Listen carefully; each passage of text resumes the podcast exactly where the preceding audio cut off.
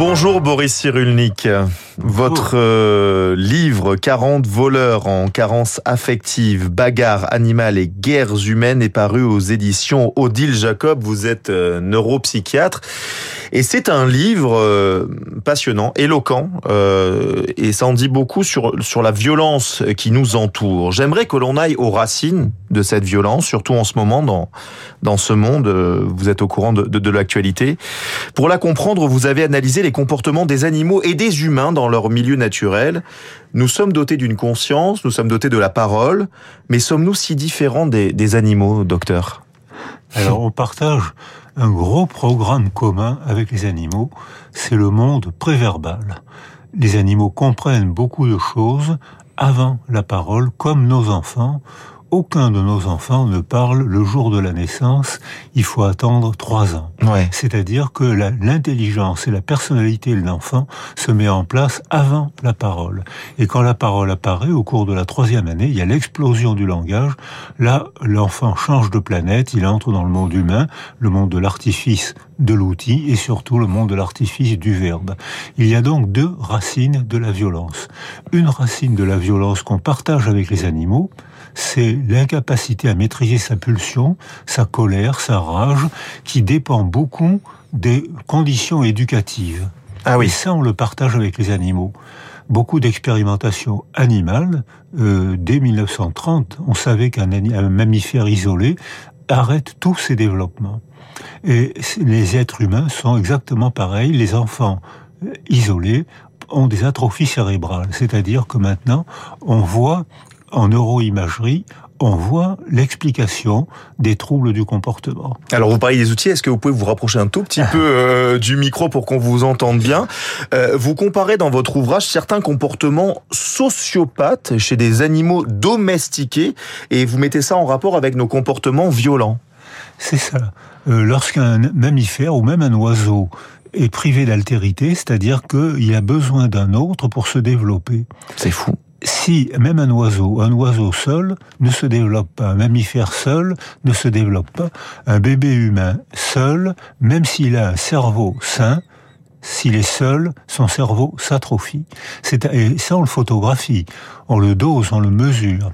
Donc, à ce moment-là, on acquiert une dysfonction cérébrale par carence affective, d'où le titre de mon livre. Et voilà. Et votre livre, justement, fait référence à une œuvre de John Bowlby, je ne sais pas si on le prononce bien, qui a beaucoup travaillé sur la relation euh, mère-enfant. Ce livre s'appelle, à l'époque, 44 jeunes voleurs, leur personnalité et leur vie familiale. Vous diriez que notre violence intrinsèque est conditionnée finalement dès notre plus jeune âge par rapport à notre environnement? Qu'est-ce que je le dirais clairement Ouais. C'est-à-dire que maintenant, que lorsqu'un enfant est abandonné, privé d'affectivité avant la parole, il acquiert une dysfonction cérébrale. Les garçons plus vulnérables que les filles, et lorsqu'il y a l'inévitable frustration de l'existence, ils ne peuvent pas le contrôler. Ils passent à l'acte. Et ça donne un nombre très élevé. Alors, parfois de délinquants, en tout cas de garçons qui ne peuvent pas se socialiser, qui ont un retard de langage, qui sont mauvais à l'école, ils sont humiliés par l'école. Et qu'est-ce qui s'est passé l'an dernier? Ces petits garçons, ces grands petits garçons de 12-13 ans, qui mettaient le feu à l'école, le lieu de leur humiliation. Ça, c'est une dysfonction cérébrale acquise par carence affective. Oui, mais que quand on, quand on vous écoute et quand on vous lit, euh, on a l'impression que vous excusez entre guillemets euh, cette violence par rapport à un déterminisme, mais ça, ça peut pas fonctionner comme ça dans une société euh, bien établie, non? Alors si, ça peut fonctionner. Ça peut fonctionner, ça. bien sûr. Il suffit de faire des réformes éducatives. C'est ce qu'on a proposé au gouvernement avec la commission des 1000 premiers jours. On évalue déjà les premiers résultats. Un enfant, un bébé préverbal qui est sécurisé maîtrise l'expression de ses émotions.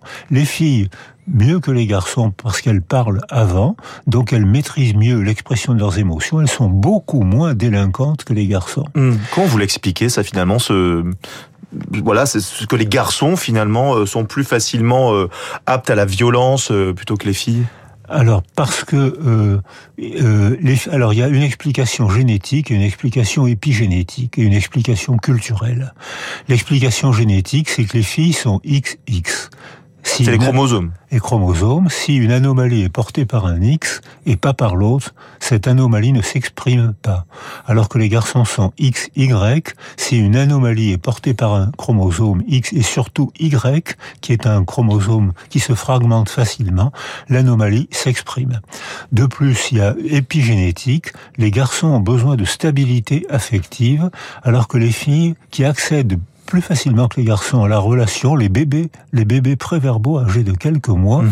maîtrisent mieux leur émotion et quand elles parlent, elles maîtrisent encore mieux l'émotion, ce que font mal les garçons. Et le troisième déterminisme, c'est la culture, parce que maintenant on fragmente plus, on sait que maintenant il y a un déterminisme bio-affectif et culturel la brutalité des petits garçons, forcément, inévitablement frustrés, est récupérée, utilisée par toutes les cultures, y compris la nôtre, pour encourager, pour apprendre la violence aux garçons. J'aimerais votre, votre avis sur deux actualités euh, récentes. L'actualité nous a montré que les terroristes islamistes sont souvent de jeunes hommes, des, jeunes hommes. L'assassin de Dominique Bernard a, à peine 20 ans. Comment euh, vous expliquez qu'aussi jeune, on puisse en venir à une telle violence et à une telle barbarie euh, au nom de la religion, ou en tout cas d'un extrémisme religieux? Alors voilà, ça c'est l'autre racine de la violence parce que nous, êtres humains, on parle et avec, on a un cerveau et un pharynx qui nous rendent aptes à la parole, donc on crée un monde. Et ce monde-là, ça peut être à la fois le monde des merveilles, l'art, la littérature, la philosophie, et ça peut être aussi le monde de l'horreur. Ces garçons-là ont peut-être probablement été bien élevés dans leur famille, possiblement, je sais pas, mais on peut en faire l'hypothèse, mais ils sont soumis à un récit, à un langage totalitaire, hmm. un langage sans altérité, c'est-à-dire que tout à l'heure, je disais, c'est une carence affective qui provoque la brutalité des garçons plus que les filles, et là je dis c'est un appauvrissement culturel qui fait que ces garçons sont soumis à un seul récit qui et ils sont exploités par des gourous. C'est le, le Hamas, c'est pas une religion, c'est pas un parti politique, donc on peut pas négocier, on peut pas discuter avec lui. Il n'y a que la violence. Et ces garçons font comme les nazis dans les années 30, comme tous les génocidaires, ils tuent en souriant, puisqu'il n'y a pas d'altérité. Il n'y a aucune culpabilité. Eichmann a très bien dit ça. Je n'ai fait qu'obéir. Ces garçons ne font que obéir parce qu'ils sont soumis à un récit totalitaire. La Croix titre ce matin émeute l'absence des pères. Environ un tiers des jeunes interpellés après les débordements de juin étaient des garçons de moins de 18 ans. La majorité d'entre eux sont issus de familles monoparentales.